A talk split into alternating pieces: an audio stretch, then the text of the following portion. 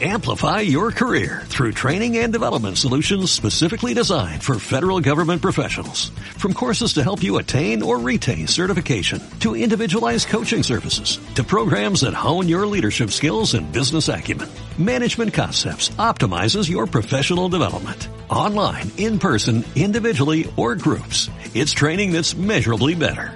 Learn more at managementconcepts.com. That's managementconcepts.com.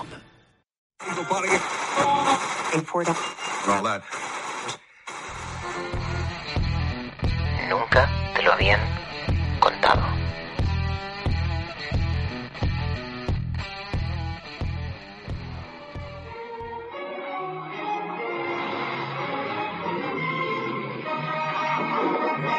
Ever since the beginning of time, man has pitted himself against the power of the sea to learn its secrets, to solve its mysteries.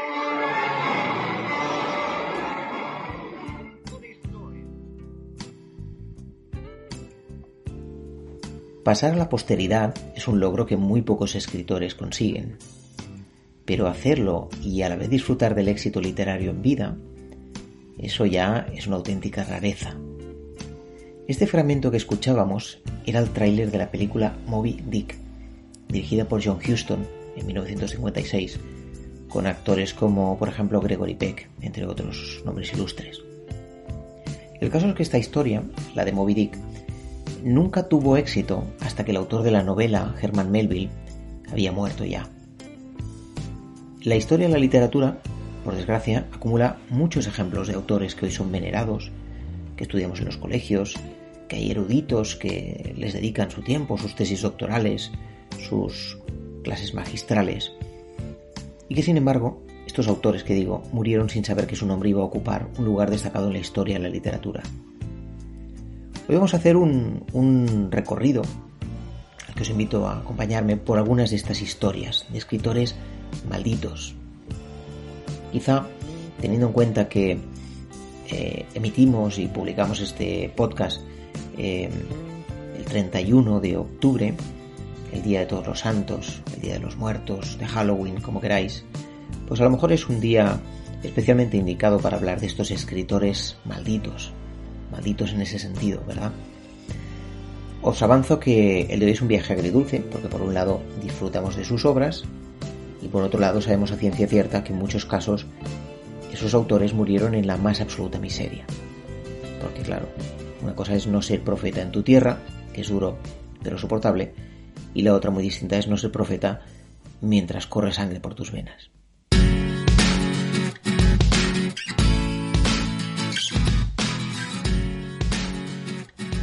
El primero de nuestros escritores malditos en este viaje siniestro de hoy es el de John Kennedy Toole. Si aún no habéis leído La conjura de los necios, su novela más, iba a decir, más famosa, pero realmente no hay muchas más. Es la novela de John Kennedy Toole. Es verdad que hubo otra que se publicó a posteriori, ¿no? Bueno, pues si no lo habéis leído, como digo, la verdad es que os estáis perdiendo, en mi opinión, una de las grandes obras de la literatura y además con el ingrediente del humor, porque es realmente un libro muy divertido. Eh, narra las peripecias de un personaje grotesco, un tipo odioso llamado Ignatius Reilly, que no da un palo al agua en su vida y que de repente se ve obligado a trabajar ni más ni menos que en el Nueva Orleans industrial de los años 60. Reilly es un personaje vago, sucio, misógino, lo peorcito de la sociedad, un ser absolutamente despreciable. Lo que pasa es que sus impresiones, siempre ácidas y sarcásticas, lo acaban convirtiendo de alguna manera en un personaje entrañable y sobre todo divertido, que considera que a la sociedad le falta teología y geometría. Si habéis leído uh, La conjura de los necios sabéis exactamente lo que hablo. Y si no, quedaos con esta expresión, teología y geometría, que es la que se va repitiendo a lo largo de toda la novela. Pero esa historia divertida, porque en el fondo lo es, um, es muy distinta a la historia del autor, de John Kennedy Toole, porque su historia es realmente dura. Él fue un, estudiante brillante, un, un superdotado de los estudios, de la literatura, le dedicó su vida. Luego ejerció, después de, de, haber sido un buen estudiante, ejerció como profesor de lengua en Luisiana, posteriormente en Nueva York, y durante esa época escribió la novela de casi 500 páginas mientras hacía el servicio militar en Puerto Rico. Lo que pasa es que la envió a varias editoriales y siempre sin éxito. Una de ellas, la editorial Simon Schuster, estuvo a punto de publicarla. Eh, inicialmente les, entusiasmó, pero al final decidieron no hacerlo porque consideraron que en realidad eh, no trataba de nada en concreto. Como suele decirse, los árboles no les dejaron ver el bosque porque ese nada en concreto era en realidad el gran tema de esta novela. El retrato de una época, de alguna manera, ¿no? Narrado además con la, con la maestría de Kennedy Toole, con, con, su sentido del humor muy peculiar, muy difícil de mantener en cualquier novela y que lo consigue sin duda, ¿no? Como podréis ver, es una novela que, que me gusta mucho, ¿no? Es una de mis, favoritas. Yo creo que es una novela original, divertida, bien escrita. El problema es que ahí se quedó. John Kennedy Toole uh, nunca consiguió publicar en vida. Ni este libro, ni el otro que había escrito, La Biblia de Neón, que, por cierto también he podido leer y, es una muy buena novela, así que si podéis hacerlos con él, la verdad es que os lo recomiendo también, ¿no? Y más que digna para un mm, postadolescente, porque en realidad era muy jovencito cuando escribió esta novela, ¿no? Bueno, al final, ¿qué ocurrió? Pues que un 26 de marzo de 1969, cuando John Kennedy Toole tenía 31 años, se suicidó inhalando el gas de su coche. Claro, la madre del, del, del chico, de este hombre, eh, lo pasó mal, como es lógico, ¿no? Pero se recuperó. Y cuando descubrió el manuscrito de la novela de su hijo, no paró hasta que consiguió que un escritor y profesor universitario, Walker Percy, la leyó. Esto fue en 1976, ya siete años después de la muerte de John. Claro, Percy lo hizo, lo leyó, como un favor a una pobre madre. Os podéis imaginar la escena, ¿no? El propio Percy además lo cuenta en el prólogo del libro. Eh, en la edición que tengo yo explica que era una, una copia en papel carbón, apenas legible, y, y, la verdad que lo explica con bastante gracia, ¿no? Dice, la señora fue tenaz, y dice, bueno, y un día se presentó en mi despacho y me entregó el voluminoso manuscrito. Así pues no tenía salida, solo me quedaba una esperanza, leer unas cuantas páginas y comprobar que el libro era lo bastante malo como para no tener que seguir leyendo. Pero claro, Puedes imaginar el final, porque para su sorpresa, Percy descubrió una novela descomunal. Y decía que le causó incluso incredulidad que no podía ser tan buena. El caso es que gracias a la labor de Percy, y por supuesto a la insistencia de la madre de John Kennedy Toole, el libro finalmente se acabó publicando. Fue un exitazo de ventas, y no solo eso, en 1981 recibió el premio Pulitzer. Lástima que fuera de forma póstuma. When you first read these, did you have any idea that they would become as popular as they have? No, I mean, who could anyone know uh, what we know today? Otro de los autores que triunfaron después de su muerte es más reciente. Se trata de Stieg Larsson. Seguro que suena a muchos de vosotros. En este corte escuchamos a la periodista Erin Moriarty preguntando a la pareja de Larson, Eva Gabrielson, si sospechaba que algún día él, su, su antigua pareja, se iba a convertir algún día en alguien tan popular. Ella respondía que no, claro. La trilogía Millennium de Stieg Larsson fue un exitazo de ventas que incluso llegaría a tener su versión en el cine. El primero de los libros de esta serie era Los hombres que no amaban a las mujeres, que se publicó en el año 2005. Los protagonistas de este primer libro y de la saga en general son Michael Blomqvist, un periodista de investigación tenaz, idealista, un personaje que, eh, que cautivó a muchos lectores porque era fácil empatizar con él. Era alguien que no tenía el éxito económico y social que quería, pero que era una persona íntegra porque seguía sus valores con el precio que había que pagar por ello. Así que de alguna manera era, digamos, un perdedor socialmente y en cambio un ganador desde el punto de vista moral. Y luego hay otro personaje que en mi opinión es el motivo del éxito del, del, libro, o uno de los motivos del éxito de ese rompecabezas que es la, que es la serie de libros de, Millennium, ¿no? Que es Lisbeth Salander. Eh, el personaje de Lisbeth es una. Es, es el de una peculiar hacker, menuda, pequeñita, un saco de huesos, casi anoréxica, ¿no? que a pesar de su juventud arrastra un pasado muy enigmático. Bueno, el, el, primer libro de esta serie, Los hombres que no amaban a las mujeres, con ese título extraño y original, ¿no? Pues fue un éxito fulgurante. Pero Larson nunca llegó a verlo porque murió de un infarto a finales de 2004, muy poco antes de que se publicara. Aunque él ya había escrito las dos primeras novelas e incluso casi tenía la tercera. Mm, lo que pasa es que no había empezado a moverla en serio entre editoriales porque él quería tener la trilogía más o menos acabada, ¿no? Lo que seguro que no esperaba Larson es eh, el tremendo éxito que alcanzaron las tres novelas de la serie. Mm, a día de hoy, las cifras de ventas se sitúan en 100 millones de ejemplares vendidos, lo cual, como os podéis imaginar, es una auténtica barbaridad, sobre todo porque hablamos de un libro relativamente reciente en la historia de la literatura. Para los que aún no habéis leído ninguno de estos libros, yo quiero deciros que vale la pena. Ya sabéis que el tema de los bestsellers tiene sus detractores, tiene sus fans. Yo no me considero ni una cosa ni otra. Creo que hay bestsellers muy buenos y bestsellers muy malos. En este caso, em, tengo que deciros que yo lo pasé muy bien. Creo que son novelas eh, trepidantes. Leí eh, las dos primeras. Son trepidantes, como digo, entretenidas. Pienso que bien, bien urdidas también por un narrador hábil, con talento, narrativo, un periodista que sabe utilizar las palabras. Y además es que uno, ya lo he dicho antes, empatiza inevitablemente con los protagonistas, que vienen a ser una pareja de, gatos callejeros, ¿no? En busca de su oportunidad. La gracia de esta historia es que el lector va acompañando al periodista y al hacker en su camino de investigación de una verdad que el lector ni siquiera intuye. Yo creo que esta es una de las virtudes del libro. Es muy difícil imaginar cómo acaba, por no decir imposible, ¿no? Millennium es el nombre de la revista de investigación en la que trabaja el protagonista, Mijael, que ya os avanzo que sobrevive como puede sin, sin apenas anunciantes y con un duro trabajo por parte de su, de su mermado equipo, es decir, una revista pequeñita con cuatro gatos y la tiran adelante como pueden. Mm, Larson además sabía de lo que, es que, de lo que hablaba porque es que él mismo había trabajado en una revista de investigación llamada Expo. Él fue una, em, eh, tuvo una vida em, realmente activa. Fue un periodista aventurero, investigador tenaz, fue autor de varios libros sobre el poder de los grupos neonazis, una causa en la que él se implicó muchísimo. Militó con todo tipo de, acciones, de manifestaciones, de iniciativas. El problema es que también fue un fumador compulsivo.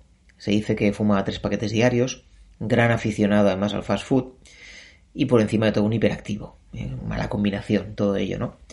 Y todo esto le llevó a la muerte con solo 50 años, de un ataque al corazón. A Larson le dio tiempo a escribir, como decía antes, las tres novelas de la serie, con estos títulos tan originales como difíciles de recordar. El primero, el que he dicho, ¿no? Los hombres que no amaban a las mujeres. El segundo, La chica que soñaba con una cerilla y un bidón de gasolina. Y el tercero, La reina en el Palacio de las Corrientes de Aire. La serie continuó porque la editorial con Larson ya muerto, pues contrató a otro escritor, el periodista David Lagerkrantz, bueno, que más o menos eh, siguió vendiendo el libro y vendiéndolo bien, los libros de la serie, vaya, porque Millennium se había convertido, digamos, en una franquicia de éxito, pero claro, lógicamente ya no era lo mismo. Mi único deseo, Sancho amigo, es que el sabio que escribe esta historia preste atención a que por estos parajes abundan fantasmas y gentes del otro mundo. Y por eso es harto difícil combatirlos. Aunque bien pensado, eso hace más meritoria nuestra empresa. Eh, yo creo que lo mejor y más acertado sería volvernos al pueblo, dejándonos de andar de la ceca a la meca. Qué poco sabes, Sancho, de lances de caballería. Calla y ten paciencia. ¿Qué día vendrá en que veas por tus ojos cuán honroso es andar en este ejercicio? Vamos con un nuevo escritor de éxito post-mortem, de escritor maldito, alguien a quien todos conocéis y que sin embargo a lo mejor os va a sorprender que esté en esta lista de hoy, ¿no? Me refiero al mismísimo Miguel de Cervantes, el autor del Quijote, entre otras obras, por cierto, porque siempre hablamos del Quijote y sin embargo Cervantes tiene otras muchas obras, algunas de ellas muy reconocidas, muy celebradas, ¿no? Cervantes, al contrario que Larson, eh, sí vio publicados sus libros en vida y en ese sentido disfrutó de un cierto éxito, pero desde luego murió sin tener ni idea de que su libro iba a ser uno de los grandes referentes mundiales de la literatura. La vida de Cervantes no, no, fue precisamente la de un autor de éxito. La suya es más bien una vida llena de, misterios, porque hay enormes lagunas, larguísimos periodos en los que no tenemos ni idea de qué hizo. Por supuesto hay estudios, especulaciones, Por cierto, em, leí un libro que os recomiendo que se titula Don Quijote en Barcelona, la ciudad imaginada, de Joan Manuel Soldevila, que trata sobre la hipotética estancia de Cervantes en, Barcelona. Porque sabéis que eh, el Quijote, el personaje del Quijote, sí que pasa por Barcelona, pero a partir de aquí se especula con, si, con el hecho de si Cervantes conoció o no conoció la capital catalana. Y con este tema tan concreto se han llegado a escribir sesudos artículos, incluso seguro que hay alguna tesis doctoral. Recuerdo también un artículo muy elaborado de Carma Riera, la escritora, sobre el tema.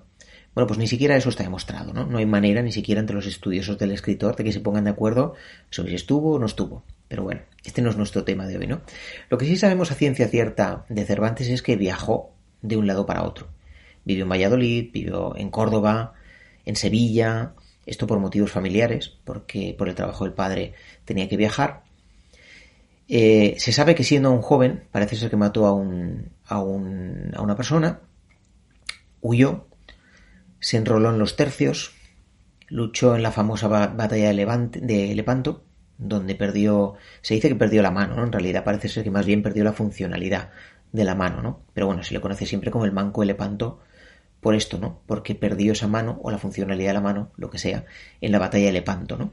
Y al cabo de unos años, mmm, para acabar de complicarle la vida, unos corsarios argelinos lo apresaron y estuvo cautivo ni más ni menos que durante cinco años. Cinco años apresado por unos corsarios argelinos.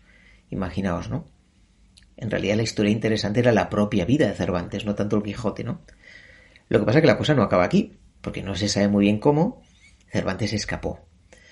Claro, volvió a Madrid, se casó con una chica joven, trabajó de recaudador de impuestos y, adivinad lo que pasó, pues que acabó nuevamente en la cárcel. Parece ser que o metió la mano o hubo algún malentendido, pero bueno, sea como sea, la cosa no le fue bien y volvió a pasar una temporadita en la cárcel.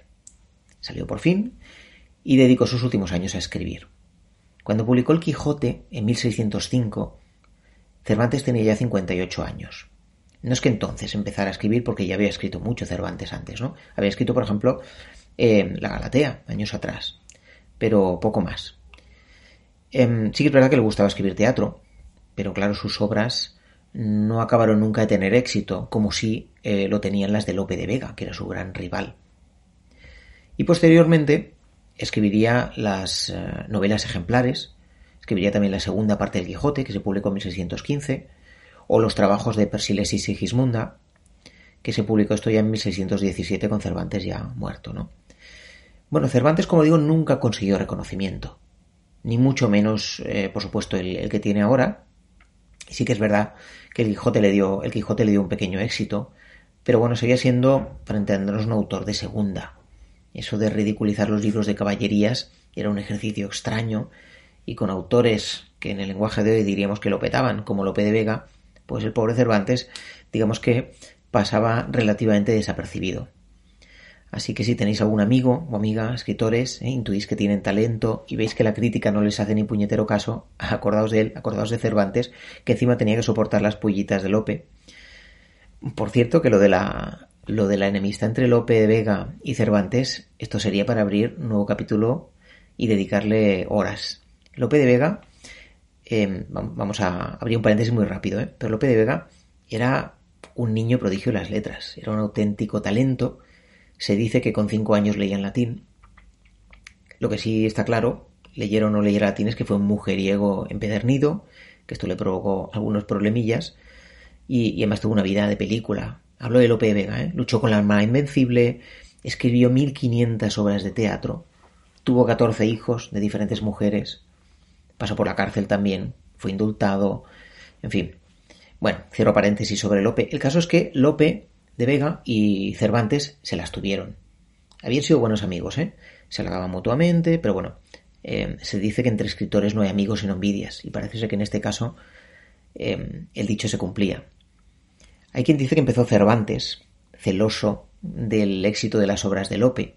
De hecho, hay un pasaje del Quijote que dice como las comedias han hecho mercadería vendible, dicen, y dicen verdad, que los representantes no se las comprarían si no fuesen de aquel jaez, y así el poeta procura acomodarse con lo que el representante que le ha de pagar su obra le pide. Vamos, venía a decir que Lope no hacía literatura sino churros al gusto del populacho, ¿no? Claro que Lope no se quedó atrás y fue bastante más explícito en sus críticas a Cervantes. Y parece ser que tuvo en su poder el manuscrito de lo que iba a ser el Quijote y escribió de poetas muchos están en ciernes para el año que viene, pero ninguno hay tan malo como el Cervantes ni tan necio que alabe a Don Quijote. Así que ya veis que estaban entretenidos ambos, ¿no? Bueno, dejemos a, Cervantes y, a Lope. Mm, que sepáis que Cervantes forma parte de esta galería nuestra de los escritores malditos, que ni de lejos podría imaginarse que su obra iba a ser, con diferencia, el libro en castellano más leído de la historia y uno de los libros em, del top ten, sin duda. Ahora perdonadme porque no recuerdo si es el 2, el 3, el 5 o el más leído, pero sin duda uno de los más leídos de la historia de la literatura universal. Pues como digo, dejemos a, Cervantes y a López y a Lope que se sigan peleando a lo mejor en el, en el más allá. Y vamos con otro escritor que no podía faltar en esta selección de malditos por la fama póstuma. Eh, aquí hemos mencionado al principio, es Herman Melville, autor de Moby Dick. Bueno, si pensáis que la vida de Cervantes fue interesante, la de Melville ya es otra categoría. La suya es una de esas biografías que inspiran el movimiento del romanticismo, viajes, descubrimiento, exotismo, el poder de la vida y del individuo, Melvin no era ni mucho menos un muerto de hambre.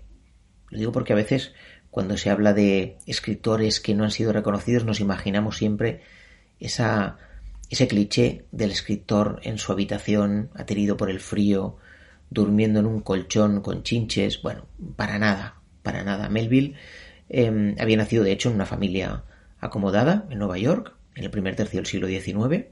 Tenían una casa grande, tenían sirvientes, pero um, Herman pues decidió complicarse un poco la vida. Mm, fijaos que el de niño mm, no era capaz de, vocalizar bien, incluso su padre decía que era un poquito lento, ¿eh? fue mismo de vete a saber qué. Pero el caso es que el niño creció y se convirtió en un gran orador. Se hizo maestro, pero, pero se aburrió, se aburrió de su vida de maestro rural y lo primero que hizo fue embarcarse, esto con 18 años, en un buque que cubría el trayecto Nueva York-Liverpool. Más adelante volvió otra vez a ejercer como maestro rural y volvió a embarcarse porque le había gustado el mar y se embarcó esta vez en un ballenero.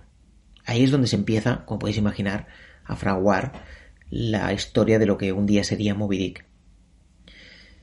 A partir de aquí, la, vida de Herman Melville es que es, que es un festival de la vida. O sea, lo que le ocurre realmente es novelesco. Al llegar a una isla de la Polinesia con este ballenero, él, junto con otro compañero, bajan del barco, desertan, se van, ¿no? Con la mala suerte de que caen en manos de la tribu de los Taipí, que, que son ni más ni menos que caníbales del Mar del Sur. Los indígenas, con visión comercial, con visión de juego, pues decidieron quedarse con él y luego venderlo a otro ballenero que necesitaba marinos y de aquí nuevo viaje de Herman Melville, esta vez a Tahití. Pero es acusado junto con otros compañeros de amotinamiento y acaba en prisión. Esto como el juego de la boca, ¿no? No acaba de salir nunca de la casilla de la prisión porque siempre va a parar allí. Cuando lo liberan, bueno, vagabundea por las islas, sobrevive como puede y Mm, ya sabéis que la cabra de al monte vuelve a enrolarse en un ballenero. Esta vez rumbo a Hawái. Se echa otra vez al mar en un buque americano y en conjunto suma unas vivencias de casi cuatro años de viaje increíble y acaba escribiendo un libro que se titula como esa tribu que le tuvo apresado, ¿no? Se titula Taipí. Y luego otro más también sobre, sobre su experiencia. Claro, esto le reporta algunos ingresos, lo cual siempre va bien para poder tirar adelante la vida, pero es que además le permite entrar en contacto con círculos literarios de, de Nueva York. A partir de aquí publica varias novelas, sin pena ni gloria, como Mardi, como Red Barn, y en 1851, cuando tiene treinta y pocos, publica Moby Dick. Moby Dick tenía que ser su gran novela. En principio él iba a dedicarle seis, siete, ocho meses, lo que pasa que al final Em, sabéis que es una novela voluminosa, Moby Dick, se pasa un año y medio em, escribiendo compulsivamente hasta que publica este libro. Lo que pasa que lo que iba a ser su gran obra se acaba convirtiendo en un sonado fracaso, decepcionante para él y para sus expectativas. ¿no? La crítica lo destroza. Le dicen que se dedique a otra cosa, literalmente. ¿eh? La London Literary Gazette dice textualmente que sus lectores desearían que Melville compartiera el mismo destino que sus ballenas, el mar.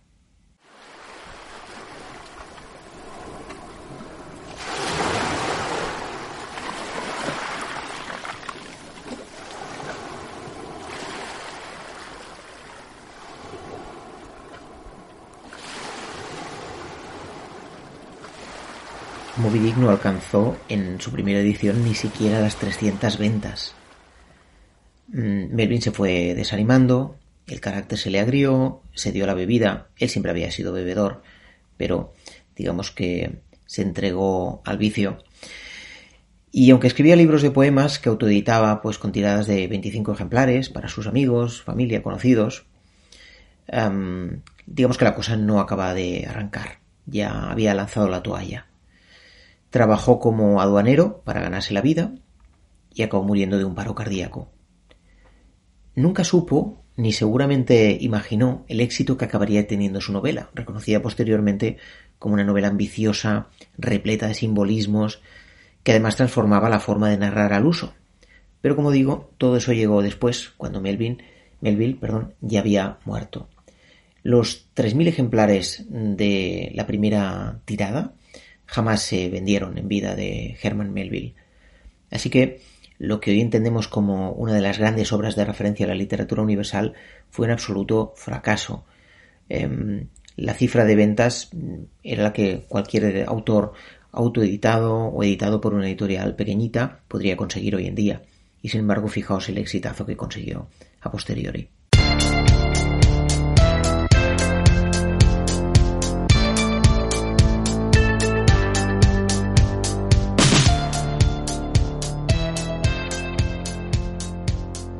Para acabar con esta galería de escritores malditos, mencionaremos ahora una escritora, Irene Nemirovsky, la autora de Suite Francesa. Nemirovsky había nacido en 1903, era una, una mujer procedente de una familia más que acomodada, de hecho era hija de un banquero. Tuvo una buena educación, fue una mujer inteligente, políglota, aplicada, que recorrió el mundo, pero tenía un hándicap terrible para la época, y es que era judía. Con solo 26 años, Irene Nemirovsky escribe una novela titulada David Golder. Como por un lado la quiere publicar, pero por otro lado teme el rechazo, lo que hace es enviar a una editorial, pero ni siquiera pone su nombre, el remitente. Claro, el editor, la editorial Grasset, le encanta la novela, acaba poniendo un anuncio en el periódico para localizar al autor al final resultó ser autora ¿no? de esa gran novela, y así es como se hace un pequeño hueco en el mundillo editorial. Pero ¿qué ocurre? Que ella, bueno, va publicando algunos, algunos libros, bueno, con un cierto reconocimiento, no podíamos hablar de un gran éxito ni mucho menos, pero un cierto reconocimiento, pero em, en 1940, con Francia ocupada por los nazis, la condición de judía en Emirovsky empieza a convertirse en un serio problema. Para empezar ya no puede publicar. Y en poco tiempo acaba primero en un campo de concentración y luego en otro, que es el de el tristemente conocido de Auschwitz. Su marido intentará sacarla de allí, pero también él acabaría en la cámara de gas, así que eh, allí acabaría la vida de, de, ambos, ¿no? Ella, de hecho, Irene, muere de tifus en el campo de concentración de Auschwitz en 1942. Lo curioso es que su mayor éxito literario estaba por llegar, porque, por lo que os voy a contar ahora, ¿no? Sus dos hijas mm, vivieron escondidas durante la guerra con la ayuda de familiares para que no fueran también em, trasladadas a un campo de concentración y ellas llevaban consigo una maleta con documentos de la madre, de Irene.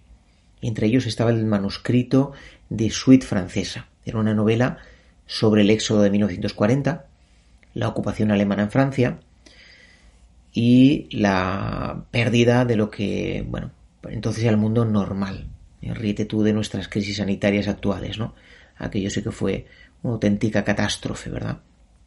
Pues la historia realmente alucinante es que durante 50 años las hijas de Irene no se atrevieron a leerlo por miedo a descubrir un diario íntimo o alguna cosa que, que, bueno, pues que pudiera eh, afectarla psicológicamente, porque a lo mejor eh, la madre confesaba alguna intimidad que ellas eh, no les apetecía leer, o porque quizá era muy dura en sus descripciones. El caso es que no lo habían leído, pero cuando estaban a punto de donarlo para un archivo histórico, decidieron, ¿por qué no?, ojearlo un poco.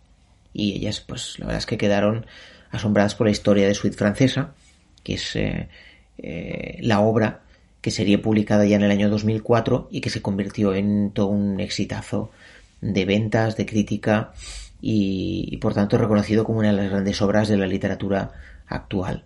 Pero como digo, esto ocurriría, fijaos, en el año 2004, es decir, 62 años después de que muriera Irene Nemirovsky.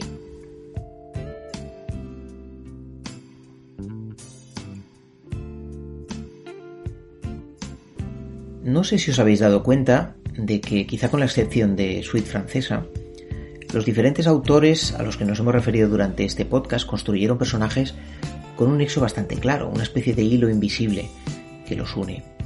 Y es que todos ellos son personajes estrafalarios, marginados sociales, incluso locos en algún caso, ¿no? El capitán Ahab de Moby Dick es un lobo de mar con una pierna reconstruida con la mandíbula de un cachalote. Ignatius Reilly es directamente lo que hoy llamaríamos un friki, Lisbeth Salander, otro ejemplo claro, la hacker de Millennium, es una mujer que huye de la sociedad que le envuelve. O Michael Blomqvist, el periodista de esta misma saga, es un periodista absolutamente idealista, obsesionado con su lucha quijotesca por la verdad. Y con esto último que acabo de decir, pues ya no hace falta que hable de Don Quijote, un hombre que ve gigantes donde hay molinos, que además va acompañado de un pobre hombre que, le seguirá allá donde vaya, ¿no? O sea, todo son en resumen personajes con tara, como decía un buen amigo escritor, ¿no? He leído en algún sitio que uno de los motivos por los que este tipo de autores no triunfan es porque su mirada va más allá de lo que la sociedad está dispuesta a entender. Yo diría que a aceptar. Son, como suele decirse, genios incomprendidos. Tienen quizá un don parecido al del, al del rey Midas, que convertía en oro todo lo que tocaba porque no pueden disfrutarlo.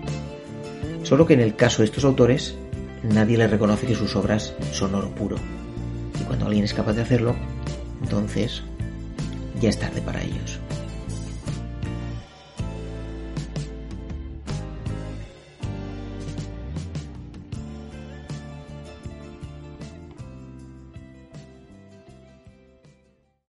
Amplify your career through training and development solutions specifically designed for federal government professionals. From courses to help you attain or retain certification, to individualized coaching services, to programs that hone your leadership skills and business acumen, Management Concepts optimizes your professional development. Online, in person, individually, or groups. It's training that's measurably better.